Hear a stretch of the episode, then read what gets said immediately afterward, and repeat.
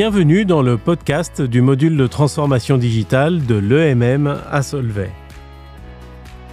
En prise directe avec les enjeux de notre temps, véritable lien entre réalité de terrain et sphère académique, ce podcast a vocation à prolonger ce que l'on discute pendant les animations de cas. Nous y parlons de transformation digitale, des entreprises, de l'économie et de nos sociétés. Nous tentons d'en comprendre l'influence et les impacts. Nous questionnons sa durabilité, que le digital fasse partie du problème ou qu'il contribue aux solutions. À travers ce podcast, nous aspirons aussi à rester en contact avec les anciens du programme. Alors, suivez-nous, explorons le monde digital qui émerge.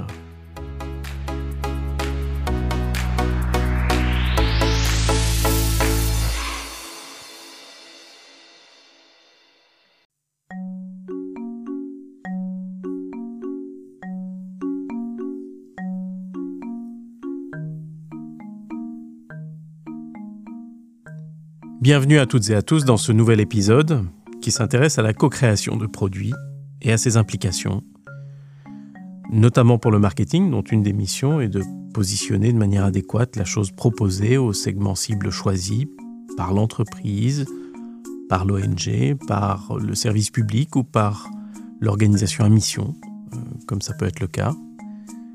Et la raison pour laquelle on en parle est évidemment le fait que le digital est un levier pour euh, cette co-création et on le verra pour un changement aussi du rôle que s'attribue une marque dans un écosystème. Alors depuis quelques années, en grande partie rendu possible par le digital, s'est amorcé un mouvement de fond qui voit les marques prendre un rôle beaucoup plus actif dans leur relation avec leur base d'utilisateurs, avec leur clientèle. Ainsi que nous l'avons vu dans la première partie de l'entretien avec Cyril Jamelot, le marketing en est transformé.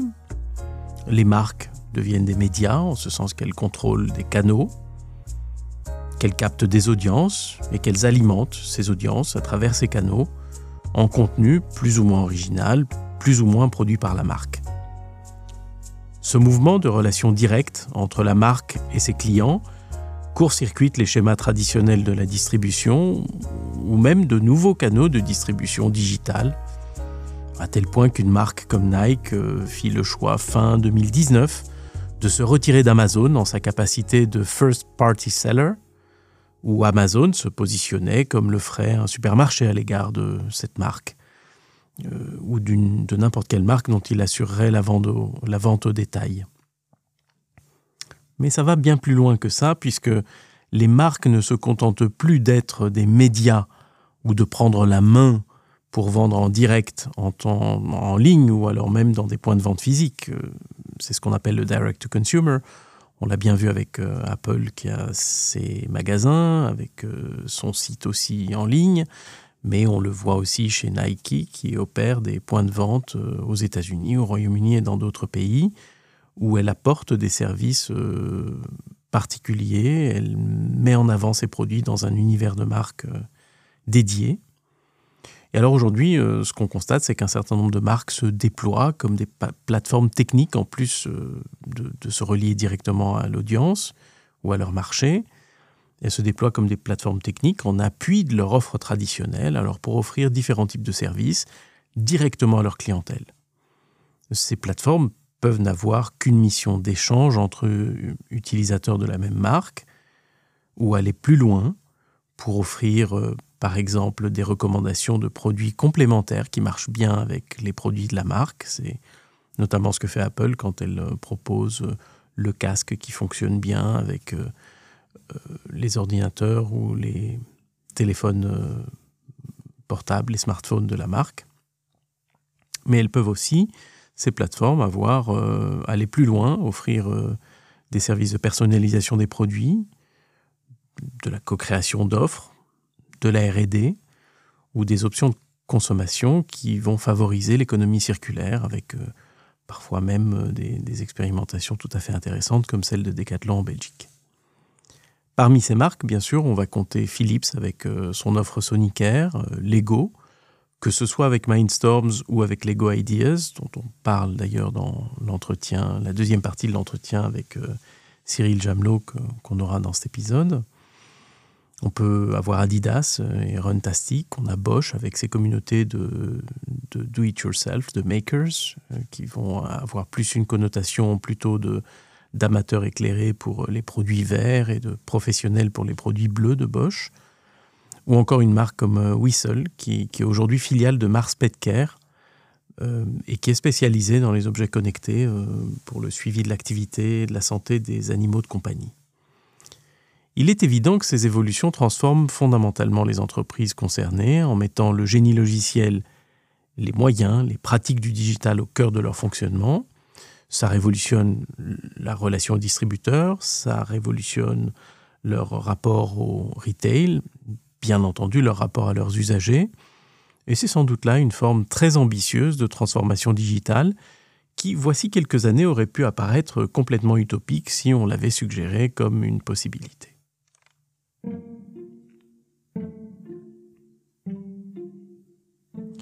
Les marques deviennent donc euh, médias ou plateformes. Ça leur donne euh, de nouveaux rôles, des super pouvoirs d'une certaine façon. Et cela crée euh, un impératif d'organisation appropriée, de responsabilité de ces mêmes marques et de leurs équipes marketing par conséquent.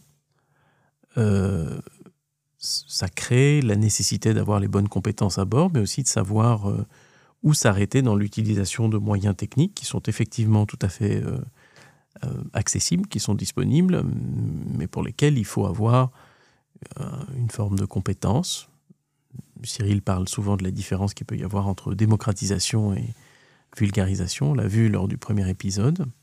Alors bien sûr, de, tout cela, des marques qui deviennent médias ou plateformes, de leur nouveau rapport à la distribution et à leur clientèle, nous avons parlé dans, dans la deuxième partie de l'entretien avec euh, Cyril Jamelot, que je vais vous livrer ici.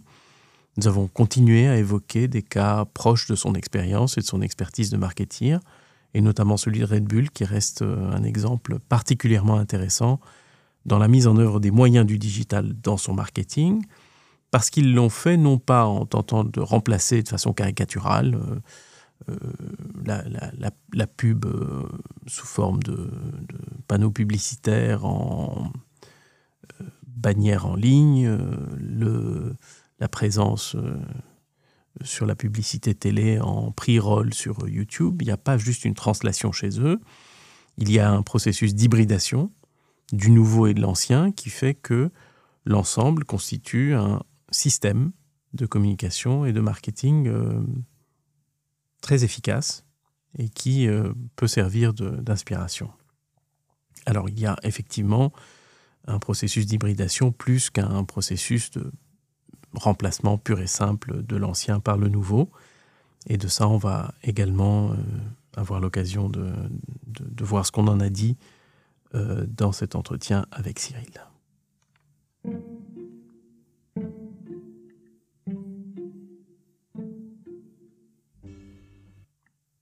Finalement, quand on regarde un petit peu la production de contenu, on regarde la façon de laquelle on va mesurer, essayer de comprendre euh, des, groupes de, consommateurs, la façon de laquelle on va segmenter.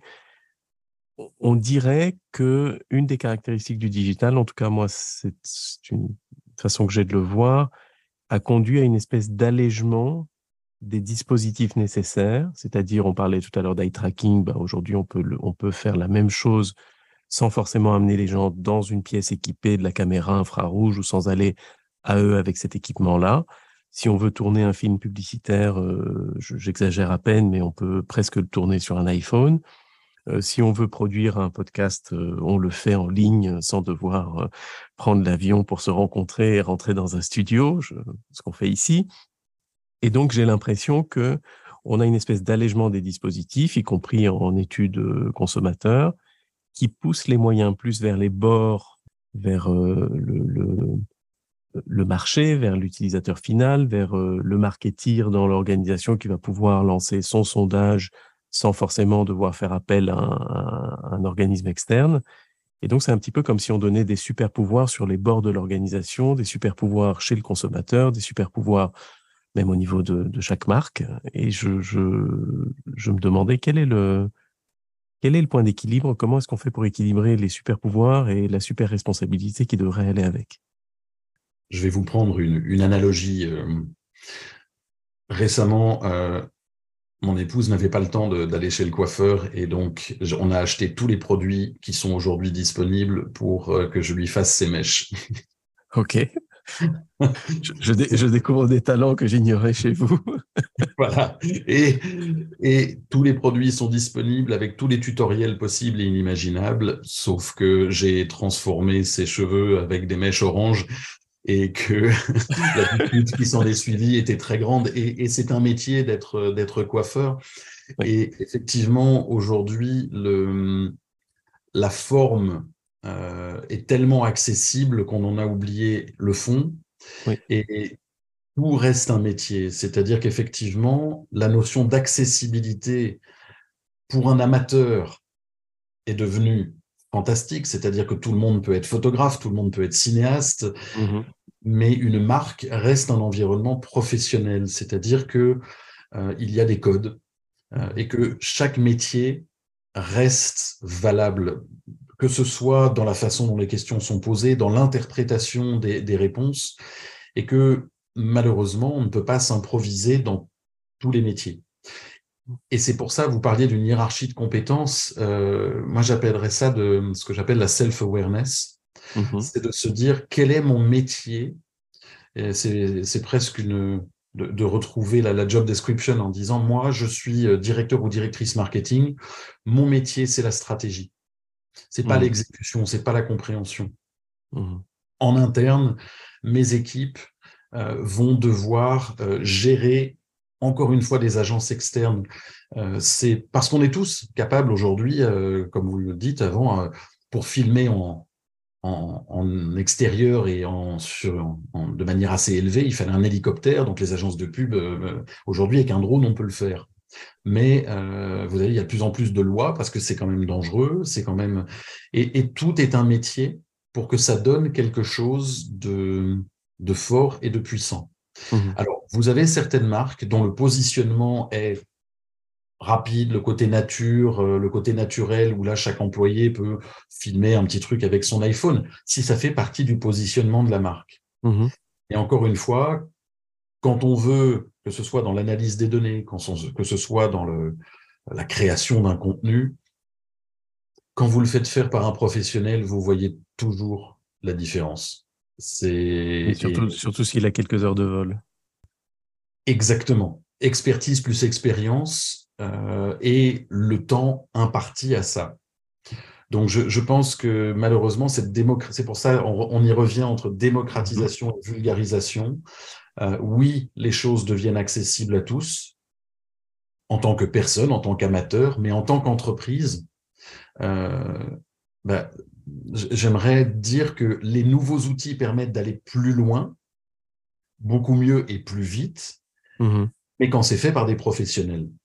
Et ça n'est pas une raison de se dire que finalement, bah maintenant, je, grâce au digital, je, je fais, je fais tout moi-même. Mmh et, parce que parfois, je n'en ai pas le temps.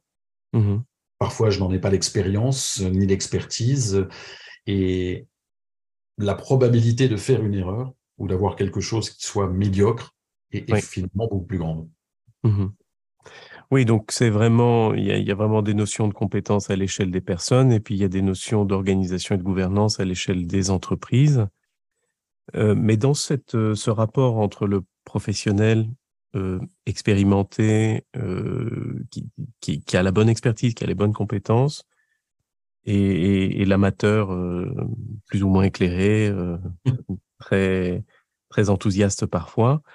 Je voudrais vous amener sur euh, une autre dimension du marketing qui est, euh, qui est, l'un des P, hein, le, P de l'offre, le produit, euh, et où on voit un certain nombre d'acteurs aujourd'hui impliquer très fortement leurs utilisateurs dans, le, dans la conception d'un produit. Je pense en particulier à l'exemple de, de, Lego Ideas qui demande à ses, sa communauté d'utilisateurs de partager des nouvelles constructions faites au départ de briques euh, Lego euh, et, des composantes. Euh, et parfois, on a des choses extrêmement sophistiquées. si Lego décide d'en faire un produit, le créateur se voit attribuer 1% des ventes réalisées sur ce produit-là. Je crois que c'est 1% des ventes. Et donc, je me demandais ce que, ce que ça vous inspire comme, comme effet de la digitalisation? C'est en fait un choix de Lego ou de d'autres entreprises aujourd'hui de, de, montrer des scènes de vie réelles, euh, d'utiliser euh, le, le, client final comme finalement un acteur ou une actrice de la marque. Mm-hmm. Et je trouve ça une très bonne idée pour certaines marques. Et c'est encore une fois, il n'y a pas de bonne ou de mauvaise réponse. Mm-hmm. Par contre, le montage qui est fait, les questions qui sont posées, la façon dont c'est monté, doit être fait de manière professionnelle. C'est-à-dire qu'effectivement, ici, vous avez un positionnement qui dit ben, nos amateurs sont finalement les acteurs de la société et on les met en valeur. Et, je trouve que c'est une très belle mouvance. Ça fonctionne aussi dans le bio où les magasins vont mettre en avant les producteurs, euh, dans les circuits courts et ce genre de choses. Mais par contre, le montage ou l'exécution finale ou la, façon dont c'est mis en avant nécessite un professionnalisme. Et mmh. dans votre offre, puisque vous en parlez dans un DP, dans l'offre, il y a le prix, mmh. le souci est là, c'est-à-dire que aujourd'hui, la différence entre un, professionnel et un amateur éclairé devient très compliquée à visualiser pour une entreprise. Il y a 30 mmh. euh, ans, euh, imaginez, voilà, euh, je suis euh, directeur marketing et je veux faire une publicité qui filme la ville au-dessus de, au de la ville. Et l'agence de pub me dit, bah, le budget est de 60 000 euros parce qu'on doit louer un hélicoptère pendant deux heures. Bon, je vais signer pour ça parce que je veux ma vue. Si demain, l'agence de publicité me dit, bah voilà, ça coûte 60 000 euros, je vais leur dire, attendez, hein, un drone, mon fils, il y a deux jours, a, filmé le Grand Canyon. Il était aux États-Unis en vacances. Il a filmé le Grand Canyon avec son drone qui a coûté 300 dollars le drone. Donc honnêtement, 60 euh, 000 euros, je vois pas où vous les mettez. Et, ce retour existe aujourd'hui. Hein. Mm-hmm. Et parce que justement, tout a l'air accessible. Sauf que pour piloter un drone, il faut avoir passé euh, des brevets aujourd'hui, c'est plus aussi simple, il y a du temps, il y a du montage derrière. Et donc, ce qu'il faut éviter, c'est que oui, on peut faire de, du faux amateurisme, ce que j'appelle de l'improvisation à l'américaine, c'est-à-dire que ça donne l'impression d'être des amateurs qui l'ont fait, parce que c'est un, côté, vous savez, quand la caméra bouge ou autre, mais ça reste très cadré. Ça reste fait par des professionnels et ça prend l'apparence de l'authenticité euh, euh, de l'amateur, de l'utilisateur de la marque, au fond. Mmh, tout à fait. Et euh, si vous faites une formation en Zoom, Mmh le client va vous dire bon, écoutez, euh, est-ce que on peut euh, réduire les coûts euh, parce que parce que c'est en zoom. donc le, digital amène à c'est plus rapide en fait, c'est moins qualitatif. Non, c'est juste. C'est perçu comme plus facile quelque part. Hein. Voilà. mais les étapes pour un Lego, puisqu'enfin si on prend le scénario où Lego prendrait une création d'un de ses utilisateurs et en ferait un produit, il est clair qu'il y a toute une, toute une phase de maturation de l'idée initiale, de packaging, de donner les bonnes instructions, de veiller à ce que la chose construite soit pour les bons, le bon âge d'enfant, etc. Et ça, c'est une responsabilité de la marque qui ne peut pas juste euh, euh, se décharger de sa responsabilité en disant c'est pas moi, c'est l'autre qui l'a conçu. Et donc, il y a tout un, toute une nouvelle manière de fonctionner, au fond, au niveau de la, la composition de l'offre, non? Alors, c'est euh, ce que j'appelle euh, le syndrome Spider-Man. C'est-à-dire? C'est-à-dire que dans, euh, dans tous les Spider-Man, il y a une phrase qui revient, que ce soit de la part de son oncle ou de sa mère, qui est Avec de grands pouvoirs viennent de grandes responsabilités. Et le digital amène une telle ouverture sur le champ des possibles, en outbound comme en inbound, que les entreprises doivent augmenter leur niveau de responsabilité par rapport à ça. Et effectivement, l'idée de l'ego qui amène de l'émotionnel, qui permet d'ouvrir des, fenêtres et de faire du lien, derrière, la, stratégie et, les tactiques à mettre en œuvre nécessitent un très haut niveau de responsabilité sur le, comment, le pourquoi de, tout ceci est fait et sur la façon dont, ce, sera, dont ce sera amené.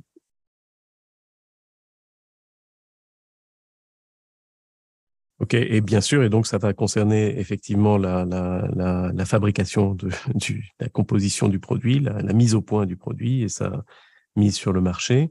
Mais bien sûr, euh, lorsqu'on est dans ces scénarios-là d'implication forte de communautés d'utilisateurs, ce que l'on voit, c'est que les marques deviennent aussi des médias quelque part. Je dis souvent que les médias deviennent des marques ou sont devenus des marques et les marques sont devenues des médias parce que les uns accèdent aux attributs des autres du fait d'une espèce de fusion que le digital a, amené, euh, même entre les rôles à la rigueur.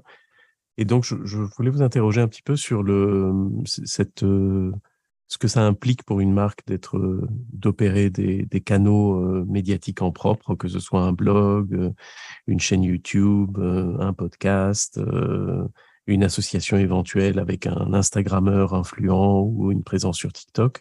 Mmh. Qu'est-ce que ça implique d'un point de vue marketing? Alors, c'est très marrant parce que dans mes, dans mes années Coca-Cola, on nous disait que Coca-Cola Company, on était finalement une grosse agence créative.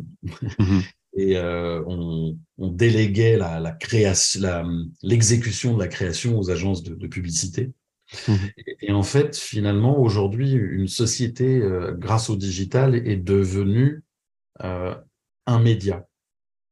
Et ce qui implique, ce qui implique plusieurs choses. Déjà, on, on commence à ne plus scinder le marketing et la vente autant. Oui. Euh, parce que euh, la vente va utiliser les réseaux comme euh, LinkedIn ou autres pour communiquer leur, avec leurs clients, trouver leurs clients. Et ce qui parfois pose à la fois enfin, offre une opportunité et pose un problème. C'est-à-dire qu'une société à qui on demande, euh, on va vous dire, bah, tiens, voilà, aujourd'hui, on a un community manager, mais on aimerait que ce soit vous qui relayez les, euh, les publicités sur vos plateformes. Vous mhm. avez beaucoup d'employés, même au marketing, qui vont vous dire, mais attendez, moi, il est hors de question que j'utilise mon Facebook ou mon LinkedIn pour communiquer dans le nom de ma marque, au nom de ma marque. Et donc, vous voyez qu'une entreprise, dans, euh, elle, elle, gère elle-même effectivement le, le, média. Il y a une partie des médias sur lesquels elle a elle-même la main mise, mmh mais elle a la main mise de manière euh, technique et pas forcément toujours de manière humaine, c'est-à-dire euh, euh, il est parfois compliqué de contrôler un influenceur, il est parfois compliqué de, de manager ses équipes pour faire en sorte qu'elles l'utilisent et qu'elles l'utilisent de manière correcte. C'est, euh, j'ai vu des plateformes de marque sur Facebook où des, des, des clients, des consommateurs se plaignaient et vous avez une personne de la société qui a répondu au nom de la société mais avec un pseudo qui était genre euh, Nounours34 et euh, qui disait, qui parlait dans un langage un peu châtié et, pourtant qui était un employé de la société. Et donc c'est pour ça que à partir du moment où vous possédez un média, euh, vous êtes responsable et c'est d'où la notion de grande responsabilité, c'est-à-dire que bah, vous avez accès de manière parfois gratuite et sans faire de Google Ads hein, ou de Facebook Ads ou autre, vous avez en tant que société la possibilité de créer un compte TikTok et de parler dessus. Vous le voyez même dans le monde politique, de plus en plus de politiques vont mmh. utiliser TikTok et, et, ce de manière euh, gratuite et rapide. Mais dans tout ce qui est gratuit et rapide, le, voilà, toujours un piège, c'est le, le risque de faire une erreur, la viralité d'une erreur, et euh, le, manque parfois de, contenu. Alors, vous avez une génération et une certaine partie de la population segmentée qui est plus vraiment dans du contenu, qui veut de la rapidité, juste créer de la notoriété euh, et autres. Et encore une fois, ça dépend de votre cible. Mais le, choix, des, le choix de, vos influenceurs est, est particulièrement euh, important. Donc, dans tout ce qui est finalement gratuit, dans tout ce que je possède moi, donc le owned media finalement, est quelque chose dans lequel toute la responsabilité repose sur mes épaules. Mmh Même d'où peut-être d'où peut-être l'importance de d'avoir vraiment au sein de l'entreprise les bonnes compétences ou en tout cas d'être accompagné par des des personnes qui sont des professionnels de, de ce que c'est d'opérer un média euh, lorsqu'une lorsqu'une entreprise, une marque décide de, décide d'être très active ou décide de d'être elle-même à l'initiative. Et alors, je voudrais juste euh, peut-être vous interroger sur la différence qu'il y a entre être à l'initiative et, avoir le contrôle, parce que vous avez utilisé le mot avoir le contrôle, et c'est vrai que quand je parle à euh, des personnes qui sont nées avec le digital et qui sont professionnellement nées avec le digital, des, influenceurs plus ou moins jeunes ou, ou, des gens qui sont dans, les agences digitales, leur argumentation est toujours la même. Ils disent, vous savez, de toute façon, vous n'avez pas le contrôle en tant que marque. En réalité, sur le marché, chacun fait ce qu'il veut. Là dehors, n'importe quelle personne peut décider de parler de vous ou pas, euh, d'en parler en bien ou en mal. Donc, euh, faites-vous une raison. Vous n'avez pas le contrôle. Vous pouvez peut-être avoir l'initiative, mais vous n'aurez jamais le contrôle. Quelle est votre, votre réflexion sur ça? C'est un très bon point. Je... La notion de contrôle, elle vient dans contrôler ce que je peux. Mmh Il y a deux niveaux. C'est-à-dire que je peux contrôler le choix de mes influenceurs, mmh qui correspondent à ma marque. Mais encore une fois, c'est un peu comme dans le, marketing des sportifs euh, et des stars. Euh, vous, prenez Peugeot qui avait sponsorisé Novak Djokovic lors de Roland Garros parce qu'ils étaient persuadés qu'il allait gagner la finale et ils avaient même mis une pub avec lui à la fin de la finale. Or, parce qu'il se battait contre un cinquantième mondial, or il a perdu la finale de Roland Garros à ce moment-là et vous avez quand même la publicité Peugeot avec lui. Donc il y a toujours un risque. On n'a jamais en marketing 100% du contrôle. C'est ça. On ne l'aura jamais. Et ça, il faut le, savoir. Et en fait, on l'a jamais eu. Hein. En réalité, on l'a jamais eu. Non, parce que ce que le digital met en exergue aujourd'hui, c'est que les gens communiquent entre eux, mais ils le faisaient avant, euh, dans leur salon, avec leurs amis. Ça prenait des fois des échelles moins grandes, mmh mais, on n'a jamais 100% du contrôle. Par contre, euh, il faut faire en sorte de minimiser le risque. Dans le recrutement, que l'on fait des, personnes en interne, dans euh, le, le, filtre que l'on va mettre sur ce qui va être communiqué ou pas.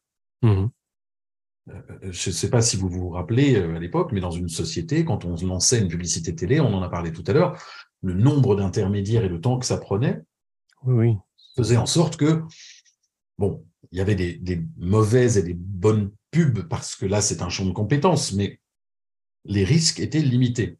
Aujourd'hui, il y a assez peu d'accidents industriels. Oui. oui. Aujourd'hui, je peux faire un post au nom de ma société en exactement trois minutes, appuyer sur send ou sur post ou, autre, et, ça devient viral en fonction de la taille de, mon réseau. Mmh donc, effectivement, oui.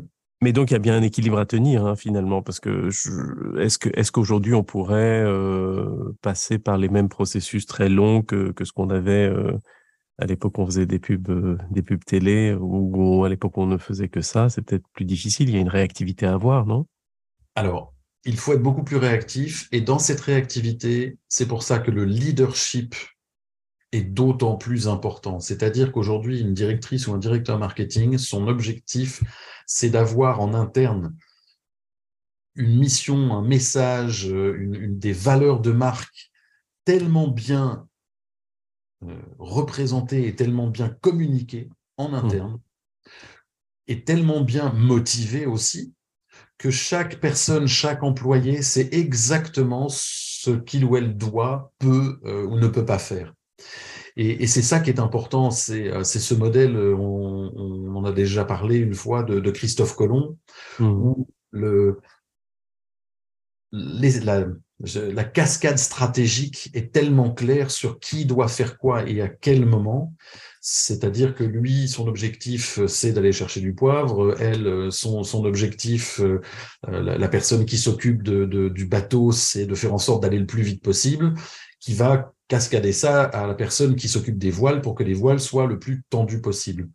Mais si vous avez une perte de leadership, une perte de message en interne, effectivement, euh, comme déjà le facteur humain n'est pas contrôlable, bah, il faut une hiérarchie de communicateurs, une hiérarchie des compétences peut-être, et surtout un message clair tout au long de, de la chaîne de, et de commande et d'exécution.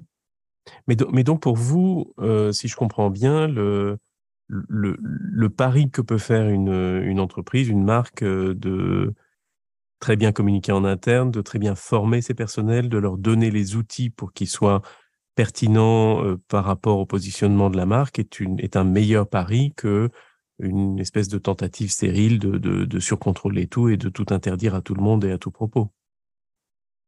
Oui, vous, vous le savez, hein, quand, quand on interdit tout à tout le monde, il y a du marché noir qui, qui se crée de toute mmh façon. C'est l'être humain une, vocation un peu rebelle. Et, donc, je suis toujours, euh, c'est un peu le prince de Machiavel euh, en disant, ben voilà, c'est le, en tant que prince, en tant que manager ou en tant que directeur, l'objectif est de, voilà, plutôt d'influencer, d'inspirer, euh, pour faire en sorte que le, plus vous inspirez, plus vous êtes clair, moins votre contrôle est nécessaire. Donc c'est un bon équilibre entre inspiration et, et, management, euh, plus que contrôle en fait, c'est du management.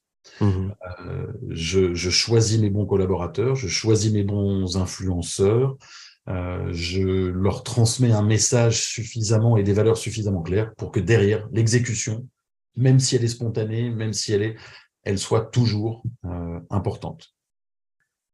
On, a, on a parcouru pas mal de sujets. C'est cette question des, des canaux médiatiques euh, mis en œuvre, possédés, opérés, euh, développés par, euh, par les marques. C'est un sujet qui est, qui, est, particulièrement fort, certainement dans certains secteurs comme, comme ceux que vous connaissez particulièrement. Je pense à ce que fait Red Bull notamment, pour manifester les valeurs de la marque, pour se positionner sur les accomplissements très extrêmes euh, que, permet euh, cette chose qui vous donne des ailes. est-ce que, Red Bull serait un bon exemple d'utilisation de, own media? Alors, Red Bull a toujours été un très très bon exemple sur beaucoup de choses. C'est-à-dire que vous avez une marque qui a commencé avec des influenceurs en boîte de nuit, sur le mmh monde de la nuit. Même si au départ, le volume était fait en station-service, le volume est toujours fait en station-service de Red Bull. Mmh euh, donc, vous avez une boisson, je crois que la, cible numéro un, si je ne me trompe encore aujourd'hui, ce sont, ce sont les, conducteurs de camions. Euh, mais on va mettre en avant, une, on, dort le blason de, la marque par justement euh, du, du, sportif de l'extrême. Et ils ont ce que j'appelle euh, gagné leur territoire. Ils occupent le territoire du sport de l'extrême, euh, quels que soient les canaux. C'est-à-dire que euh, la notion d'omnicanalité aujourd'hui, Red Bull, quelle que soit la plateforme que vous allumiez, si vous êtes dans du sport de l'extrême, de l'aviation, du kayak ou autre, vous avez du Red Bull. Vous avez un logo qui est présent, ils sponsorisent. Donc, sur le terrain, ils sont là, et ils mhm. le relaient au niveau des médias.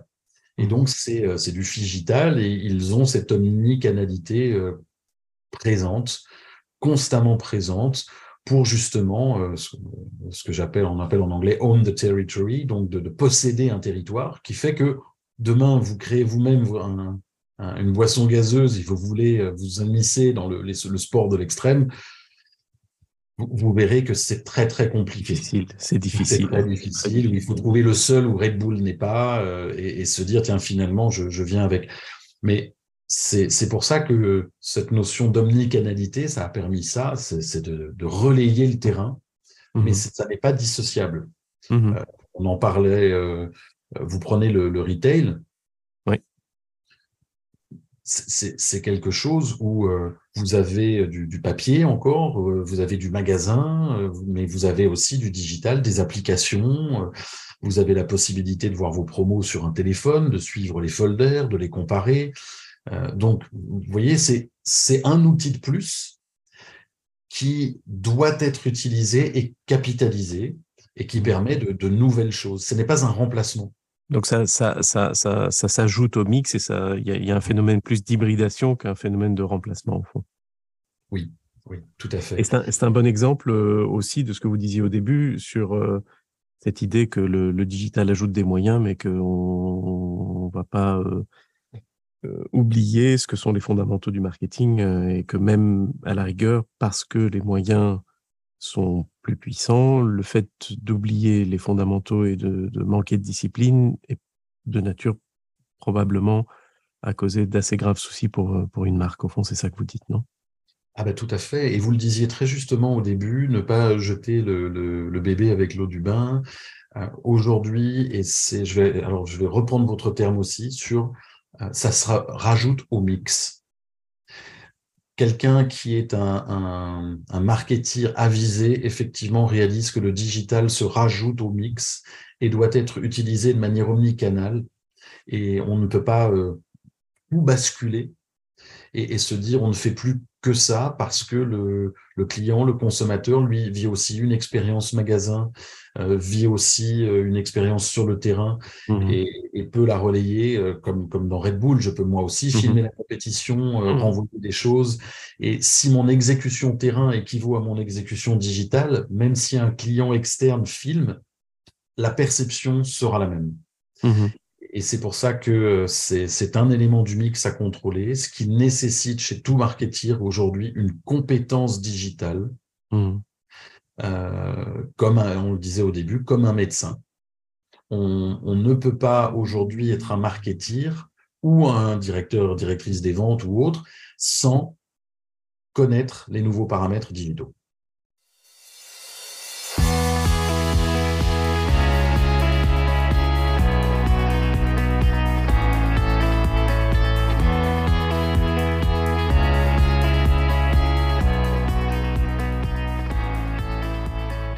Fin de cet épisode du podcast du module de transformation digitale de l'EMM à. Podcast qui a vocation à accompagner et à amplifier le cours, mais aussi à garder le contact avec nos anciens, tout en discutant d'aspects choisis de la transformation digitale. Aspects choisis pour l'éclairage qu'ils permettent d'amener sur des thématiques pertinentes plus généralement dans une économie connectée. Nous espérons que vous avez trouvé instructif, utile et agréable ce que nous avons préparé pour vous ici. N'hésitez pas à nous faire part de votre feedback, de vos idées et de vos suggestions. Nous avons toujours beaucoup de plaisir à vous lire et à échanger avec vous. Je vous donne rendez-vous au prochain épisode. D'ici là, portez-vous bien et explorez le monde digital qui émerge.